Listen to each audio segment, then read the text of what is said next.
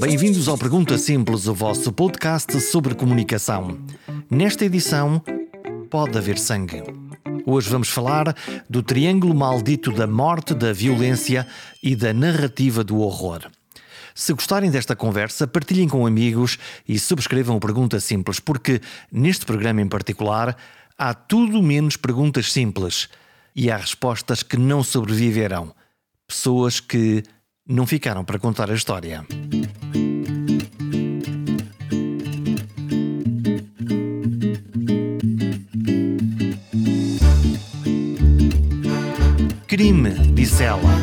Crimes, reportou ela.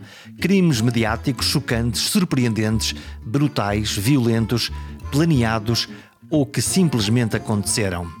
Toda esta edição é sobre a natureza humana na sua forma mais negra, mais dramática, mais sanguinária. Os crimes, como qualquer acontecimento radical da vida humana, dão grandes histórias na imprensa. No fundo, cumprem desde logo todos os critérios editoriais que fazem de uma notícia uma notícia. Em particular, os crimes que nos aconteceram à porta de casa, em Portugal ou envolvendo portugueses. Mas a notícia do crime tem dois condimentos insuperáveis na narrativa jornalística: a emoção e a interrogação permanente. Quem matou? Quem morreu? Por que matou? Onde? Quando e para quê? Além das perguntas formais, sobra a raiva e a compaixão e tantas vezes o mistério. Nunca sabemos ou saberemos tudo. Rita Marrafa de Carvalho, jornalista da RTP, fez uma série de reportagens e agora edita um livro que revisita os crimes que mais impacto tiveram nos últimos anos em Portugal. Momento para a minha interrogação primária. Por que nos fascina a todos o crime? Nos crimes de. são coisas distintas. Se forem crimes de colorinho branco, Uh, acho que vivemos um bocadinho no misto da admiração com a. a Uau, a ele conseguiu enganar é. não sei quantas pessoas. Eu acho que socialmente vivemos com um bocadinho de, de, que audaz que ele foi, não é? Fugiu aos impostos, mas depois com a revolta. Ah, não és mais do que eu. Ou tu, tu roubaste-me por um lado e por outro lado, epá.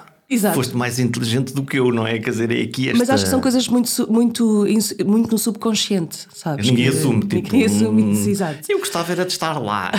eu se fosse. Mas isso é uma cultura muito, muito portuguesa, não estou, não estou a falar do, é, é do, do ato de roubar, o ato da cunha, o ato, a, a pequena corrupção que é mete meio uma cunha para ver se, se que consegues. Desenrasca, desenrasca, desenrasca qualquer coisa. É o desenrasca. E eu acho que nós aprendemos culturalmente a viver também assim, por eh, idiosincrasias sociais e, e históricas.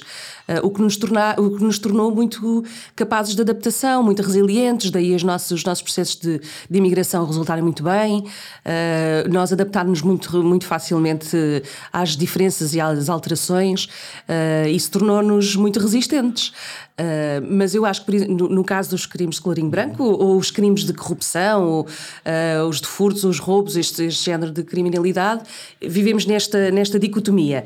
No que diz respeito aos crimes de sangue, eu acho que se vive uma experiência diferente, que é Uh, o, a, grande, a grande questão universal que é o limite da humanidade perde-se quando se tira a humanidade a outra pessoa.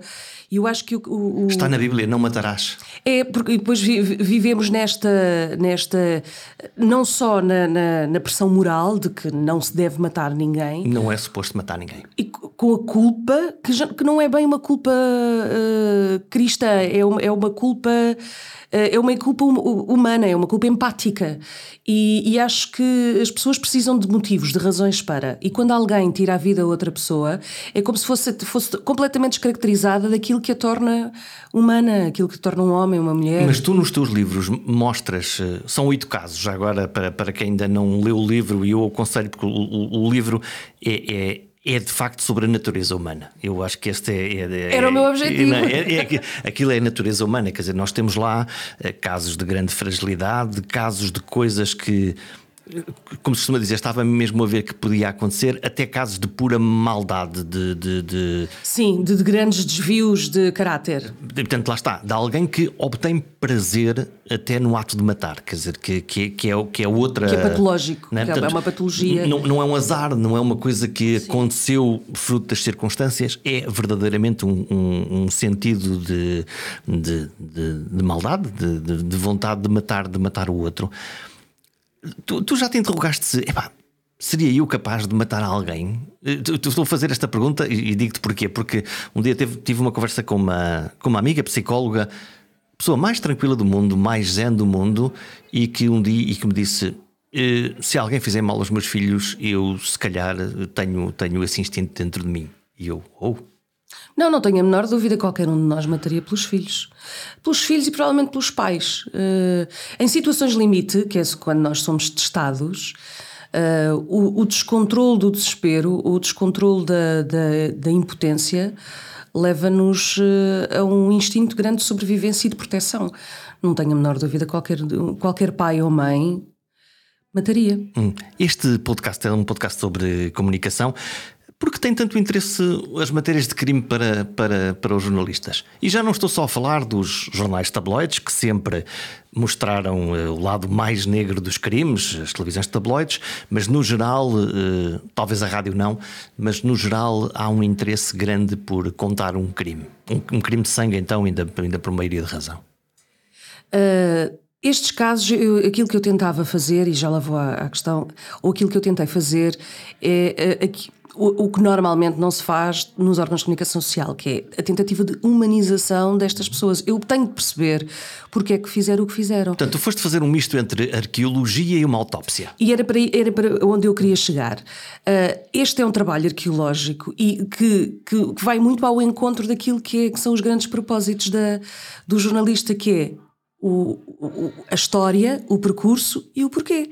Quem fez o quê, quando, como e em que circunstâncias? Responder às cinco perguntas. Estas perguntas fazem parte de qualquer percurso de investigação arqueológico-histórica, não é? Mas quando nós vamos ver estes crimes relatados na imprensa, o que nós vemos é que há um turbilhão de informação e eu não vejo muitas vezes com essa clareza o quem, quando, onde, porquê. Ele está lá, mas há mais o, eh, a declaração emocional. Mais gratuita. Mais gratuita. O vizinho, eh, que é, pois, é um salafrário, matem-no. Ou então, não, ele era um grande vizinho, ele era um muito bom vizinho, uma boa pessoa. Mas os vizinhos são ótimos para fazer uma, uma caracterização de personalidade, porque quase todos eles, e eu, eu, eu, a nota introdutória do livro termina assim: todos eles eram pessoas normais até matarem.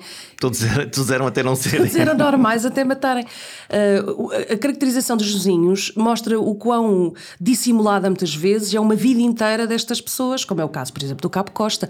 O Capo Costa, e já lá vou à tua pergunta inicial, o Capo Costa é uh, provavelmente o caso que nos mais nos desestabiliza. Vamos à história. Qual é a história do Cabo Costa? O Cabo Costa era um homem que uh, tinha 50 e poucos anos, fez uma reforma antecipada como militar da GNR, estava no projeto Escola Segura, era um homem que muito participativo uh, na organização de peregrinações a Fátima, na Assembleia Municipal, na Casa do Benfica. Um cidadão de bem, dizes um tu. Um cidadão completamente, não tinha nenhuma altercação pública com ninguém, era até muito subserviente, era isso que diziam, sempre muito, uh, muito disponível, um bom camarada, digamos assim.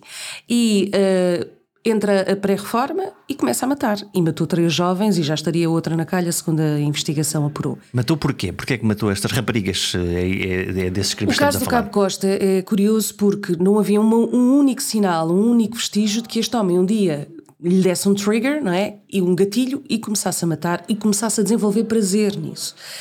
Uh, esse é o ponto. Esse é o ponto. E daí ele ter a, a, a, caracterização de serial killer, porque ele começou a mostrar uma compulsão para repetir o, o ato. E uh, o período de arrefecimento, que é a adrenalina de matar, a adrenalina de, de, de sentir que, que, escapou e que pode voltar a fazê-lo, que cria um, um certo. Uau, o super-homem conseguiu exatamente. fazer. Normalmente isto está sempre muito associado a, a características de poder e sexualidade e. Uh, curiosamente, ele fez isto com três jovens que ele viu crescer, eram vizinhas, num raio de dois ou três quilómetros de onde ele vivia. Gente próxima, portanto. Gente muito... ele, ele esteve nas buscas, na, eh, quando as medidas desapareceram, esteve nas buscas de algumas delas junto dos pais. E dando inclusivamente desculpas porque é que elas teriam desaparecido. Uau! E o que é mais curioso é que este homem que tinha características tão, tão suposta, públicas, tão, tão abonatórias. Públicas virtudes, eh, Exato. vícios privados. Eh, eh, na intimidade, tu percebes que há ali de facto um desvio. Eh, eu, depois de ver, de ouvir e ver as escutas telefónicas que foram feitas, as conversas dele com a mulher revelam uma personalidade totalmente diferente. Desempático, sem sentimento qualquer de arrependimento, de culpa e sempre apresentando justificações para os seus atos. Isto já depois de ter cometido os crimes. Já, já detido.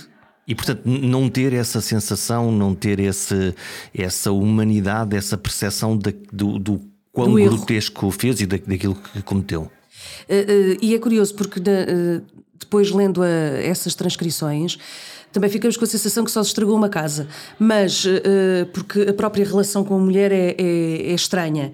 E estamos a falar de um homem que tinha dois filhos, um deles era militar da GNR, está com uma reforma, está com uma reforma não, está com uma, uma licença sem vencimento já de baixa psiquiátrica até, já há muito tempo, porque é difícil viver com esse peso. Uh, Porquê é que uh, a comunicação social lhe, é, lhe apraz tanto fazer este tipo de coberturas? Porque o público gosta. E porquê é que o público gosta? Porque é, acima de tudo, uh, o desconhecimento, por aquilo que eu falava há pouco, o desconhecimento como é que alguém comete aquilo que. É um mistério? É um mistério. Como é que alguém comete aquilo que eu nunca conseguiria, a maior parte de nós uh, jamais conseguiria realizar. E, e este caso do caso Cabo Costa parece, quer dizer, lá está, para mim também um mistério, parece um, um crime de motivações uh, sexuais, de alguma maneira, sim, sim. sendo que nós.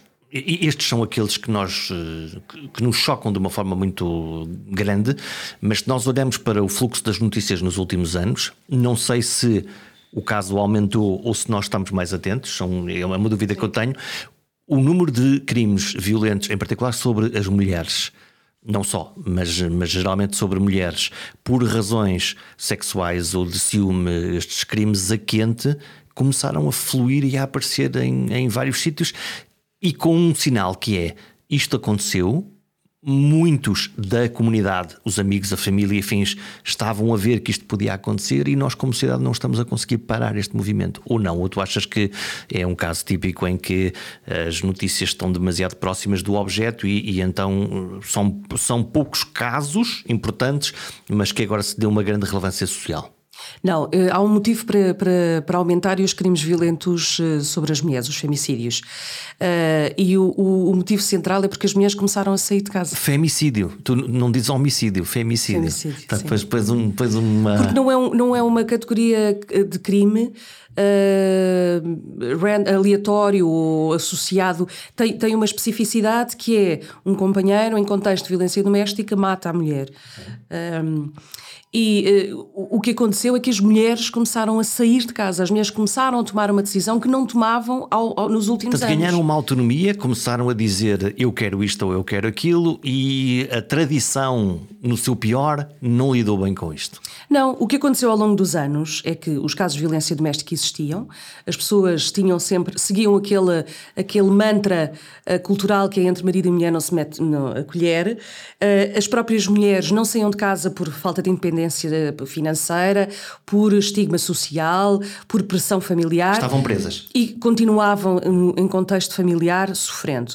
A partir de uma certa altura, começaram a ter alguns dispositivos e utensílios para conseguir sair de casa. As casas-abrigo, maior intervenção policial, o facto de ter começado a ser um crime público. Um, e uh, esta tomada de, de, iniciativa de posição levou a que muitos homens executassem uma violência mais uh, forte sobre as mulheres e daí terem aumentado o caso de, de uh, femicídios. Um, e tu tens o, neste livro tens, por exemplo, o, o, o caso do Manuel Palito. O Manuel Palito era o típico homem que, que, aparece nas notícias regularmente, só que teve uma particularidade. Ele, ele esteve mais de 30 dias fugido à polícia. Havia uma caça ao homem. 34 dias, Exatamente. um homem sozinho. Depois percebemos que a história não foi bem, assim, assim, que houve boas, boas, boas ajudas. O que fez Manuel Palito? Manuel Palito. Uh já a mulher tinha saído de casa e foi até ao local onde ela estava a viver e atirou sobre a mulher, sobre a filha, sobre a sogra e uma tia da mulher. Há um pormenor absolutamente macabro que eu não quero e não posso comparar com a morte destes seus familiares mas, mas este homem vai mais longe, mata os animais, ou, ou, ou este é o monstro de Beja que também faz uma coisa desse género de e depois mata, mata, também os, mata os animais, mata quer dizer, o cão e o gato, o gato quer dizer, é, é, é, literalmente é limpar tudo aquilo exterminar, que exterminar no, toda no a caso gente. do monstro de Beja. Uh, as, eh, as motivações eram totalmente diferentes. Eh, só terminando o caso do Manuel Palito, ele acaba por matar a sogra e a tia. Na verdade, era aquilo que ele de facto pretendia, porque ele considerava que aquelas mulheres tinham influenciado negativamente a mulher e incentivado a sair de casa. E é curioso. Considera-as que... responsáveis e, portanto, matas. Exatamente. E atira também sobre a filha, não de uma forma brutal e, e sobre a mulher, mas quando é recebido, após ter andado tanto tempo fugido, fugido eh, quando é recebido em tribunal, há uma parte de, do público e da multidão que o aplaude porque ainda existe no, num, num, ambiente mais rural e mais provinciano a ideia de. É uma ideia até que minoriza muito o papel do homem, que é coitadinha, a mulher uhum. deixou, o que será dele agora? Como se um homem não fosse capaz de viver. O desgraçado. Que, não consegue sonhar, quem lhe passa a roupa, uma vida inteira de, de, trabalho para depois ser abandonado. Existe muito este estigma que na verdade ninguém percebe, que só minoriza a figura uh, uh, patriarcal, não é? O homem é um incapaz que precisa sempre ter a mulher.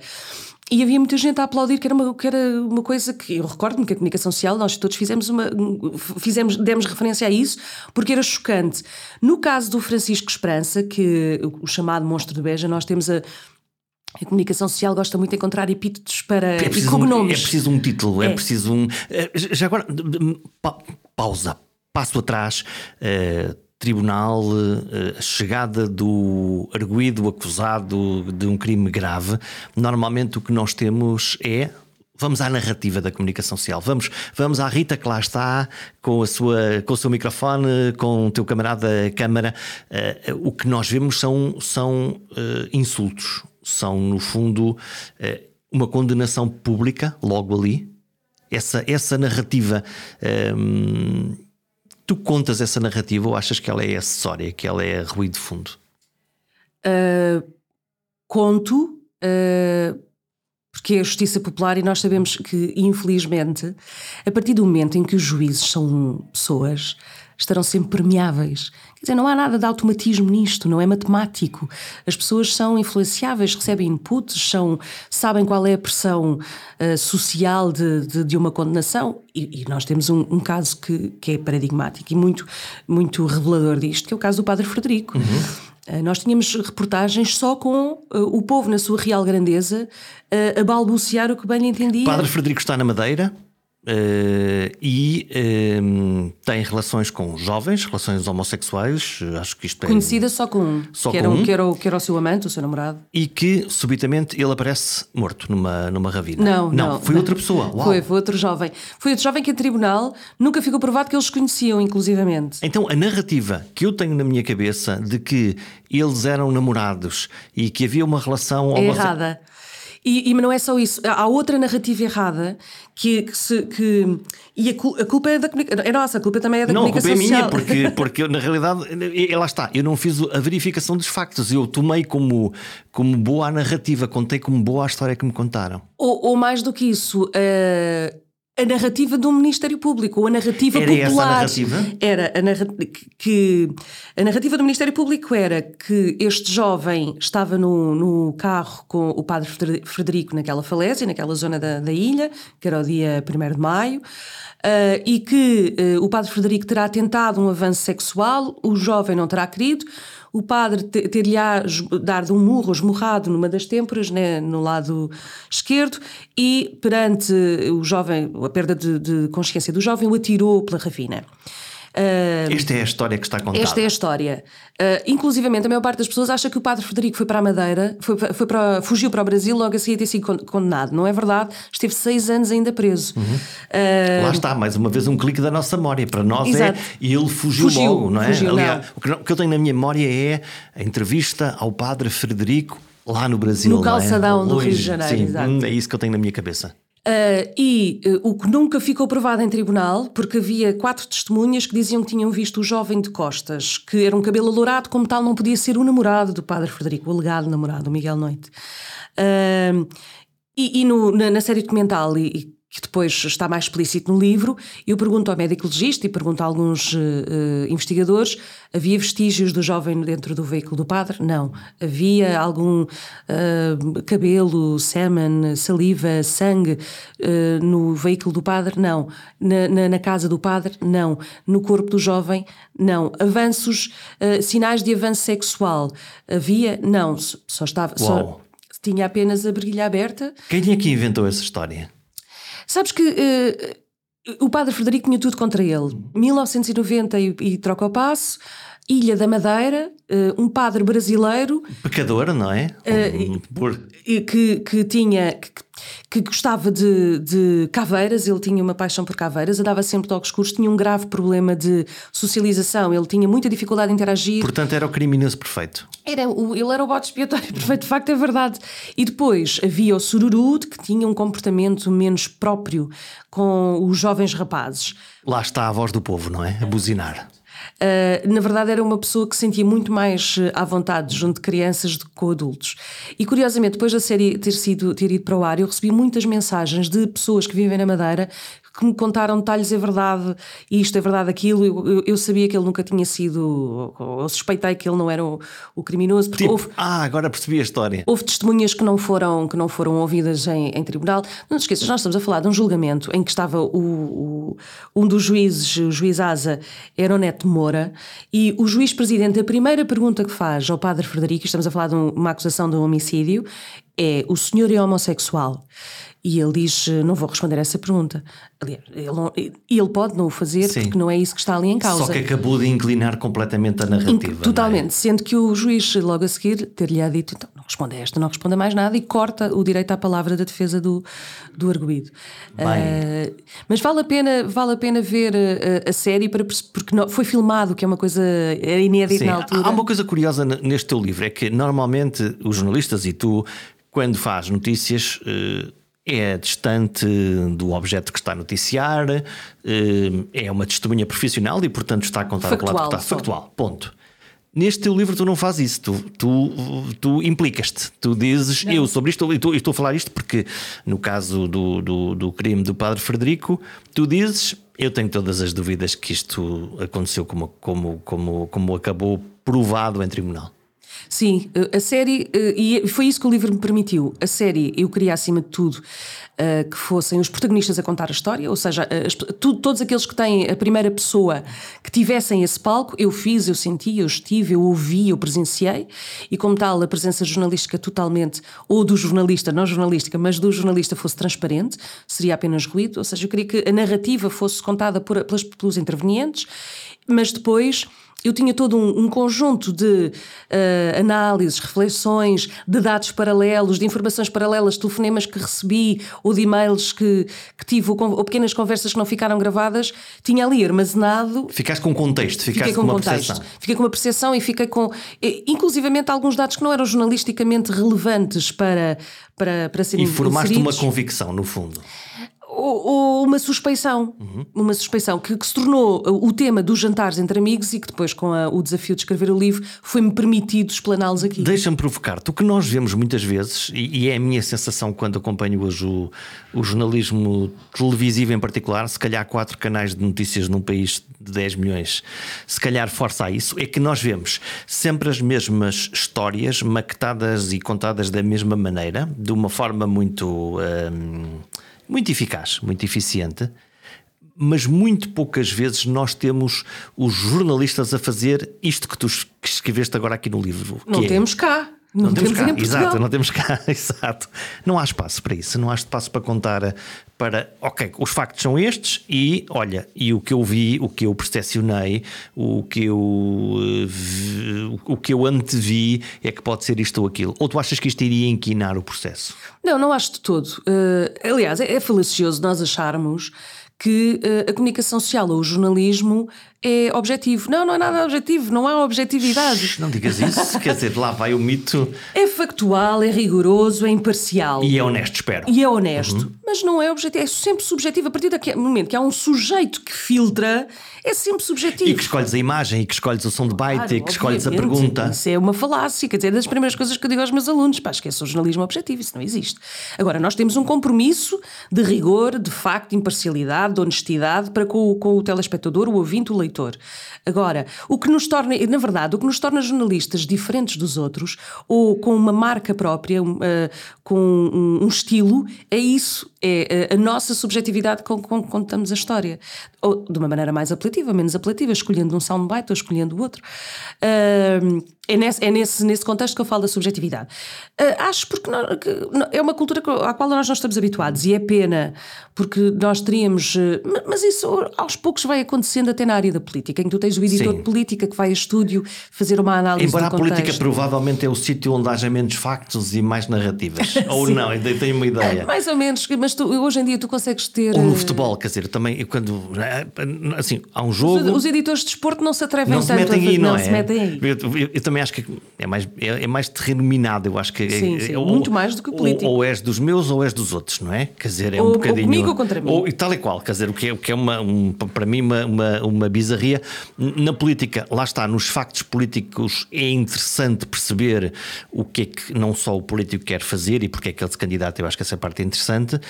É, é interessante interpretar a narrativa, mas, mas lá está temos o jornalista a comentar a notícia, não necessariamente a fazer o que tu fizeste, que foi a anatomia do crime, não é? Que é eu vou ver o que é que aconteceu e vou tentar perceber agora, sem a pressão do tempo, sem a espuma dos dias, vou tentar perceber o que é que, o que, é que, o que, é que aconteceu ali.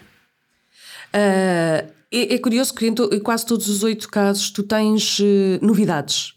Que, uhum. que, Portanto, são notícias. São notícia. Por exemplo, no caso do Militão, fomos, fomos, nós na RTP com, que, que, demos a notícia que ele aí a dois, provavelmente daqui a dois anos vai sair. Uh, no caso do Padre Frederico, foi a primeira vez numa entrevista que ele não negou ser homossexual, ele nunca tinha falado disso com objetividade. No caso do Vitor Jorge, foi a primeira vez que os familiares de duas das vítimas deram uma entrevista. Esse, esse caso do, do Vítor Jorge, o crime da Praia do Osso da Baleia, assim que ficou conhecido, que é um homem que. Ehm, Numa noite mata sete pessoas. Porquê? Há um porquê? Há. Uh, dizer, os, os, este, este, homem é um homem perturbado, é um homem que tem uma doença mental e, eh, e que se sabia que ele tinha uma doença mental e que não estava acompanhado, ou se suspeitava que tinha. A verdade é que este é um homem do diário. Ele achava ele, que tinha, ele, ele, ele é o homem um diário, do diário. Não é? ele, ele escreve Este caso é absolutamente fascinante por causa disso. O Vitor tinha uma memória prodigiosa e escrevia, escreveu durante vários anos um diário detalhado com datas e, e descrições de, de, desde o início da sua vida, desde muito cedo até até matar. Na verdade, ele uh, ainda escreveu um pouco depois de matar e de ter enviado o diário completo para o Correio da Manhã. Uh, por isso é que é tão fascinante. Quer dizer, quando nós dizemos que havia motivos, ah, há uma motivação, não, há uma, há uma motivação que ele apresenta como motivação. Okay. O que é que lhe acontece? O que é que, Porquê é, que é tão fascinante? O que, o que é que dispara isto tudo? O que é que faz com que este homem, um fotógrafo, sim, e, e tra trabalhava como, como tarefeiro num, num banco. Hum, o, que, o, que é que, o que é que lhe passa pela cabeça? O que é, qual, qual é o gatilho?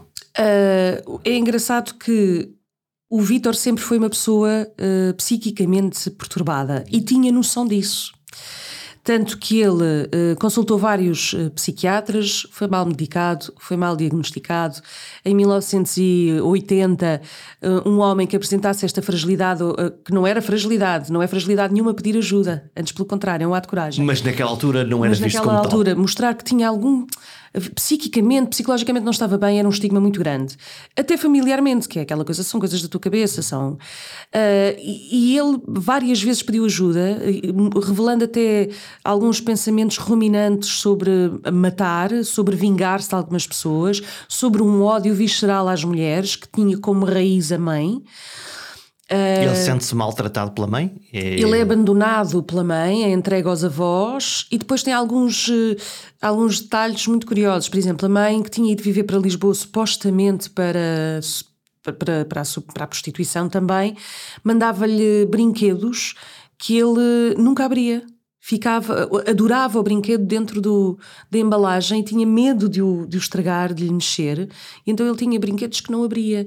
Uh, ou dele ter assistido, por exemplo, e isto é comprovado por uma prima, uh, a um tio a afogar uh, os, os, os, primos gêmeos num grande ato de, de muito, muito embriagado, a afogar dois gêmeos com quase recém-nascidos e ele assistir a estes atos de.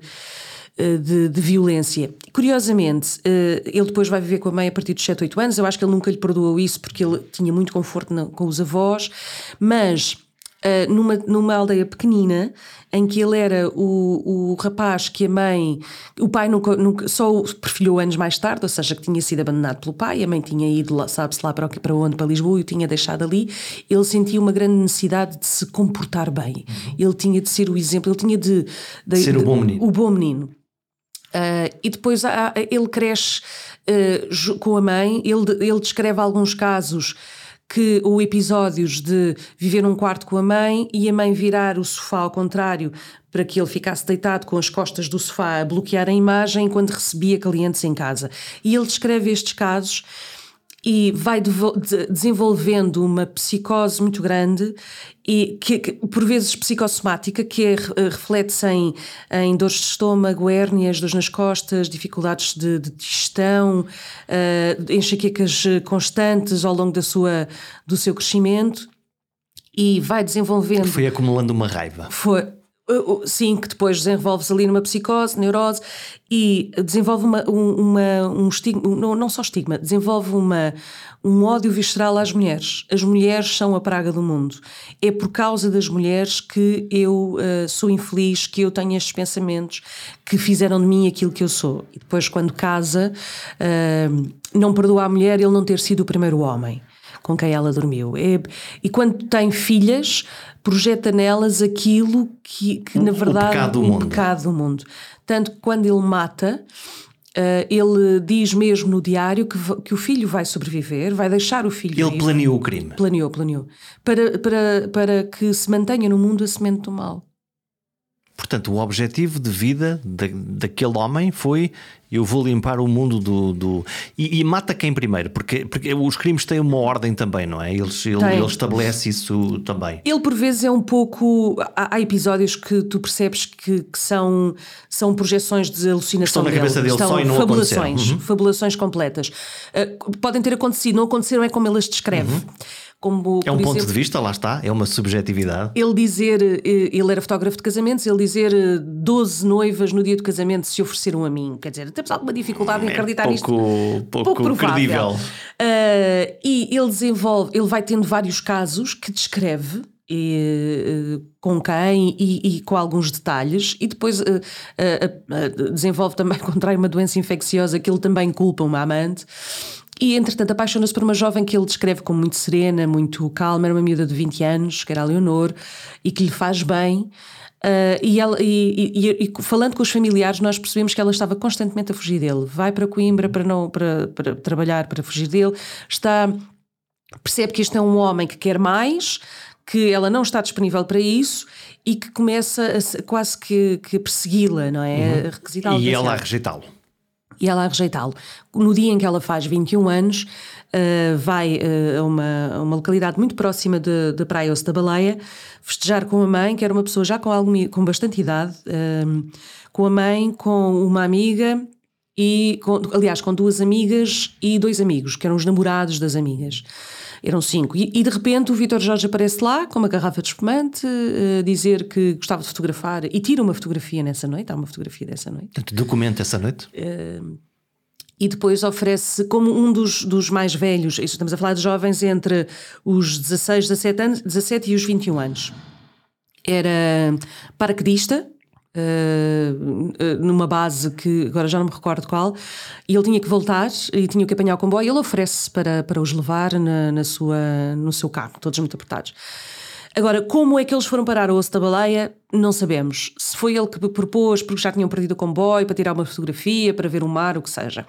Na, na cabeça do, do Vitor Jorge há uma desculpa que é eles quiseram parar e uh, na, na praia e quiseram que eu participasse numa orgia e eu não quis e estavam a forçar-me como tal eu matei-os. Também, também a todos nós nos parece também muito é pouco, pouco provável. Pouco e então, uh, uh, porque é que nós percebemos que isto já estava muito organizado? Ele tinha armas de fogo, tinha armas brancas, tinha, tinha facas e tinha uh, algumas um revólver e uma espingarda na, no carro e por algum motivo ele volta ao carro e começa a, a matar, a verdadeira matança. E estamos a falar de um homem que uh, aquilo era, tinha muito, muitos pinheiros na altura, que passou várias horas a, a, a procurar, inclusivamente aqueles que tinham fugido, para os matar e, e matou os cinco. Matou a arma de fogo, a facada e a paulada. sendo que um dos corpos, que foi o da Isabel, só apareceu uma semana depois porque estava no mar e apareceu uma semana depois, um pouco mais à, à frente. Depois volta à casa, de madrugada, uh, acorda a mulher e diz: uh, Tive um acidente, atropelei uma pessoa, preciso que venhas comigo. Uh, ela, não acordes ninguém, ela vai, ele leva para um punhal também ali próximo e mata a facada. Deixa um, um tijolo para, para, na, na, estrada para saber que é ali o local, volta à casa, chama a filha mais velha com quem ele tinha discussões. Uhum tão acesas e violentas sobre o facto da miúda namorar e uh, hostilizando-a sexualmente que, que, ele gravava em cassete e ouvia uh, em loop. Repetidamente. Repetidamente. Gravava em cassetas as discussões da família. E levou a filha. Levou a filha e fez o mesmo. Esfaqueou-a, voltou para casa nós estamos a falar de uma pessoa que, que entretanto, já, já matou sete pessoas durante uma noite inteira, que é um, que, mortes que, que uh, uh, exigem um grande dispêndio físico, a verdade é essa. E emocional, porque deve devia emocional. Estar... E vai buscar a filha do meio, que tinha 14 anos. Uh, e leva, só que uh, quando chega ao local, uh, a irmã mais velha ainda estava viva e consegue arrastar-se até à estrada, vê o corpo e percebe imediatamente que se passa alguma coisa de errado e tem uma luta com o pai e consegue fugir. Tanto que o alerta é dado por esta miúda uh, que, e, e, a polícia descobre inicialmente uh, o, os, os, dois corpos. Começa por aqui. Começa por aí, ou seja, começa pelo fim. E só mais tarde é que se, uh, alguém dá, pela falta destas cinco pessoas que foram mortas durante a noite, ou seja, a Leonor não chegou a, não chegou a Coimbra, não foi ao trabalho, onde é que estão, onde é que estão essas pessoas, e depois uh, são descobertos os corpos, alguns dos corpos espalhados pela, pela praia. Uh, o Vitor já esteve fugido durante ainda alguns dias, uh, supostamente tentou matar-se uh, com os cortes na, nos, uh, nos calcanhares, ou seja, é, é, é daquelas coisas também muito pouco prováveis que ele quisesse. Estava com febre quando o encontraram e é curioso que ele escondeu-se num, num barracão que era anexo à antiga casa dos avós, onde ele tinha sido feliz e tinha crescido. E foi aí detido e pediu, por favor, não me matem. E, e, curiosamente, uh, ele passou todo o julgamento numa duplicação do eu. Ele dizia: o Vítor Jorge fez isto. Na terceira pessoa. Na terceira pessoa, sempre. E depois foi, teve, foi uh, há um relatório que, eu, que entre, só tive acesso depois do livro ter sido publicado, oh. que é o relatório psiquiátrico, uh, que, é, que é muito revelador das várias uh, patologias que este homem foi, foi desenvolvendo e que levaram a isto. E no diário, mesmo no fim do diário, ele escreve: médicos, e agora? Acreditam? Portanto, no fundo, a história que ele passou a vida toda a contar e que ninguém, e que ninguém lhe deu nenhum crédito. Olha, os, os jornalistas, nestes casos e noutros, nos casos de justiça, tu fizeste muito tempo justiça, um, são uh, atores do sistema ou observadores do sistema? Deviam ser só observadores. Mas tu achas que são um bocadinho mais? acho que alguns querem muito ser mais. Porque eu estou a pensar, por exemplo, agora, recente, história recente de, desta, desta semana, aliás, há duas semanas, duas histórias nesta semana que têm a ver com crimes de colarinho branco, eh, que é um episódio rendeiro que hum, tu olhas e, e, e, primeiro a história desapareceu, não é? Lá está, desapareceu e aparece para dar uma entrevista à televisão por vaidade, por eh, porque é que alguém se expõe desta maneira? Uh, as motivações, eh, só uh, o canal que o, que o questionou, que o interrogou, uhum. poderá, poderá saber. Uh, não, não será a reposição da verdade, porque, segundo ele, porque não ganhou absolutamente. o que nós vemos recorrentemente, lá está, nos casos de suspeitos ou de criminosos. Eu estou a falar dos, do, destes casos de pessoas mais inteligentes e, e, e cultas onde, onde acontece isto é que há sempre uma belíssima desculpa ou narrativa sobre aquilo que aconteceu ou que nós não estamos a ver porque nada daquilo aconteceu. Oh Jorge, o que é engraçado é que este tipo de pessoas, nós não temos noção disso, mas este tipo de pessoas são, são sociopatas funcionais. Quer dizer, na, na narrativa eles são brilhantes. São normalmente pessoas muito inteligentes, mas que têm características de sociopatia Olha, o caso da Maria das Dores. Uhum, que também aqui está. Esta mulher é uma mulher culta, rica, equilibrada e que o crime que comete. Equilibrada não era. não, não era de todo. Mas o crime que comete não tem um motivo. Uh, tem, tem, um motivo financeiro. Financeiro, mas é um motivo fútil no fundo, não é? Para nós. É, para nós é um motivo fútil. Uh, mas porquê, porquê que ela. É um crime de uma mulher, que também é raro. Nós é estamos falando de homens, homens, homens, homens aqui. É, é, um crime violento. O que é que faz esta mulher? Só que ela não é. Ela é mandante. Ela é mandante. A Maria das Dores, tal como o Militão, e também, olha, esta é, é um, uma outra ideia generalizada. O militão nunca esteve no local onde os, os empresários não foram sujo, mortos. Não sujam as mãos. No fundo, não sujam as mãos. Pensam e arranjam alguém que execute. Rodeiam-se de pessoas normalmente mais uh, frágeis, mais subservientes, mais manipuláveis e uh, levam-nos a cometer determinados atos por si próprios, não é? Uh, faz isto por mim. No caso do Militão, ele rodeou-se de pessoas, obviamente, com, com dificuldades financeiras, rufias da eu, noite. Eu quero falar do Militão porque o Militão tem um pormenor que não é uma cara por aí, é interessante, mas no caso da Maria das Dores, um, esta mulher mata o marido. Manda matar o marido. Manda matar manda matar por, por, porque sabia que ele se queria divorciar e ela ficaria com muito menos sustento financeiro do que aquele que ela gostaria. E porquê é que esta sociopatia se, se, se revela? É, é, uma, é uma mitómana e isto aplica-se sempre aos, Mente sucessivamente no, a, a todos no, aqueles, nos momentos. Exato, e começa a acreditar nas suas próprias mentiras. E isto aplica-se muito, por exemplo, ao caso do show Rendeiro e outros casos de, de, de arguidos, obviamente que ainda não foram condenados, mas as suspeitas são tão fortes que nos levam a crer que isto aconteceu de alguma forma, não é? Uh, são mitómanas, julgam estar, julgam estar muito acima, em termos de inteligência, serem muito mais inteligentes que os, que os, que os demais, não é? Que os demais humanos. No fundo, enganaram muita gente durante muito tempo, não é? En mas tu não consegues enganar muita gente. Exatamente, consegues enganar tempo. poucos durante pouco tempo. E mais do que isso, acham que uh, uh, os seus, as suas justificações são de facto credíveis, quando não são. Quer dizer, às vezes até são tolas, não é? São muito tolas. O, o João Rendeiro tem, tem, tem aquela, aquela frase do eu não ando aqui disfarçado. eu não estou a esconder de ninguém. E aqui fala-se português, pois fala, a África do Sul há uma grande comunidade portuguesa. são, são quase. Uh, porquê? Porque são muito vaidosos, são muito narcísicos. E, Uau, uma câmara de televisão, onde é que está? E, é, e é aí que são depois uh, apanhados, não é? E, uh, porque querem muito. Querem muito. Isto dá-lhes uma sensação de intocabilidade. Uhum. A mim ninguém me apanha. Exato. E porque eu tenho dinheiro, Catch porque eu consigo fazer. No caso do, do, do um, crime do, do militão, dos portugueses que vão ter com ele ao Brasil uh, supostamente para investir dinheiro ou para festas com meninas, eram estas duas coisas, mas o, o que o que é uh, revelador na, na, tua investigação posterior é que o Militão agora, e fiz lá já a ligação com a Casa de Papel, é o professor. É, é, é, é Ele criou uma escola pedagógica do ensino de artes que não deviam ser ensinadas, não é? é uh, nas várias prisões por onde ele passou, ele neste momento está numa de, até de alta segurança. Uh, os reclusos, os demais reclusos, chamavam-lhe de o professor, porque supostamente são outros processos paralelos que ele tem, porque foi cometendo crimes no interior da, do, do estabelecimento prisional.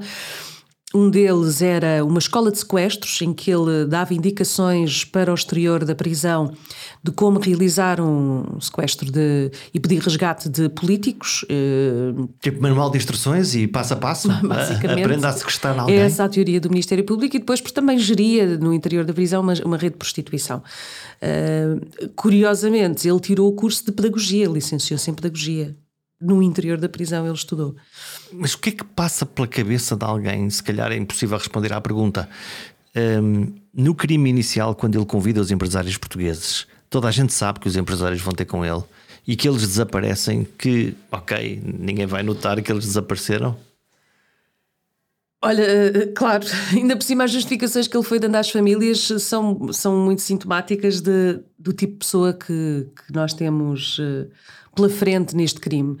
Uh, aqui está aliado um grande desespero uh, financeiro. Ele, estava, ele precisa de dinheiro. Ele precisa urgentemente de uhum. dinheiro. Está com dívidas uh, muito elevadas, a mulher está, está grávida e ele, e ele vê ali uma forma fácil de conseguir dinheiro. Uh, inclusivamente traindo um dos, das, uma das pessoas mais próximas dele, que era um homem que lhe dava guarida, que o ajudou, que lhe emprestou dinheiro, que ele tratava como padrinho. Uh, o, o, que é patético é ele achar que, dizendo às famílias, eles ainda não ligaram porque estão muito, muito cansados e foram já para o hotel. Ou dizer, não, eles estão num sítio sem rede, numa praia aqui um pouco mais a norte, uh, mas eles, eles vão contactar rapidamente todo este tipo de, de, narrativa, ele achar que as famílias não vão desconfiar rapidamente e depois meter-se numa uma Kombi, como eles chamam, e, e fugir com a família da mulher uh, para o interior do, do Brasil, é daquelas coisas que é, é quase é, é, quase tolo, sabes? É, da, é, o, o esperto, o tão desperto era óbvio que isto ia acontecer, é daquelas. Mas ele acha-se muito esperto. Ele acha-se. É engraçado que eu vi um, o, o jornalista brasileiro que mais acompanhou este caso, que é o Dimitri, com quem eu falei. Ele tem uma. Ele tentou. Ele entrevistou. Uh, e tentou uma segunda entrevista, mas ele já pedia dinheiro porque ele começou a perceber: não, eu vou começar a cobrar dinheiro. Exato, cobrar vou, vou, vou pôr isto a render. Exato. E foi, foi basicamente isto que ele, que ele me escreveu: que era uma, que é uma pessoa uh, com um falso arrependimento, que se acha muito mais inteligente do que de facto, do que facto é e que uh, com um narcisismo enorme típico, obviamente, do sociopata, quer dizer. Olha, estamos a fechar esta conversa. Hum, esta é. Passaram poucos dias, esta é a semana em que morreu um das, uma das personalidades, uma das personagens, até televisiva. O Zé Eduardo Pinta Costa, médico legista, um homem das barbas, que, que nos falou tanto da morte e, e, que, e que, tanto celebrou a vida. Uh, estas personagens e personalidades dão belíssimos bonecos da televisão, certo? não só pela sua aparência física, que, Sim, é, que é maravilhosa, não é? Que é eh, e, e depois é, Pai Natal. Essa, essa inteligência fulgurante, essa capacidade de nos dizer a verdade de coisas complicadas com uma. Uh, sei lá, com um uma charme, fluidez, com uma com, com, subtileza, é. com uma. Uh, era um homem que, que fez, fez muito acima de tudo pela, pelo esclarecimento público. Uh, e que nos traduziu aquilo que, que era impossível, que de, explicar, impossível é? de explicar. Uh, e ele foi muito, muito eficaz nessa, nessa sua missão de nos aproximar a todos, jornalistas ou não, do, dos critérios da morte e das especificidades da morte. O que nos dizem os mortos depois de morrerem, não é? sem, é? E dizem tantas coisas. Sem o peso do drama, sem o peso da exploração. E isso foi, foi notável, sem dúvida. Foi tudo menos um tabloide. Ah, não. E, e, e neste livro. Uh, curiosamente, ao tentar humanizar quer um lado, quer o outro, encontrar os porquês, os motivos, o que é que, o que, é que está por trás destas pessoas que mataram, um, não há, não há exploração, nem choque, nem o drama, nem o terror. Não, não há nada de sanguinário, porque não era esse o meu Quiseste objetivo, nem esse o, o meu estilo. Quis saber o porquê e nem há essa interiorização ou essa, essa, minha, essa minha tentativa de me refletir de certeza que Vitor Jorge, munido de uma força uh, diabólica, não, não há nada disso. Não faço esse tipo de lirismos. Um, e, e, acho que, que, foi isso também que esse, esse homem incrível, como, como foi o, o grande médico legista Pinto da Costa, que, que, foi durante muitos anos também esteve à frente do Instituto, um, que nos passou que é que se pode falar da morte sem se ser sensacionalista. Os mistérios da morte, da violência e da natureza humana vão sempre deixar-nos perguntas por responder. Mas todas as histórias que ouvimos são de tal maneira avassaladoras que é impossível ficar indiferente. Talvez o instinto de matar e o de viver estejam sempre numa luta feroz e a vontade de contar como somos e o que fizemos, seja o instinto da comunicação em todo o seu esplendor, seja no olhar das testemunhas, no silêncio dos culpados ou na curiosidade dos que espreitam pelo buraco da fechadura. Até para a semana.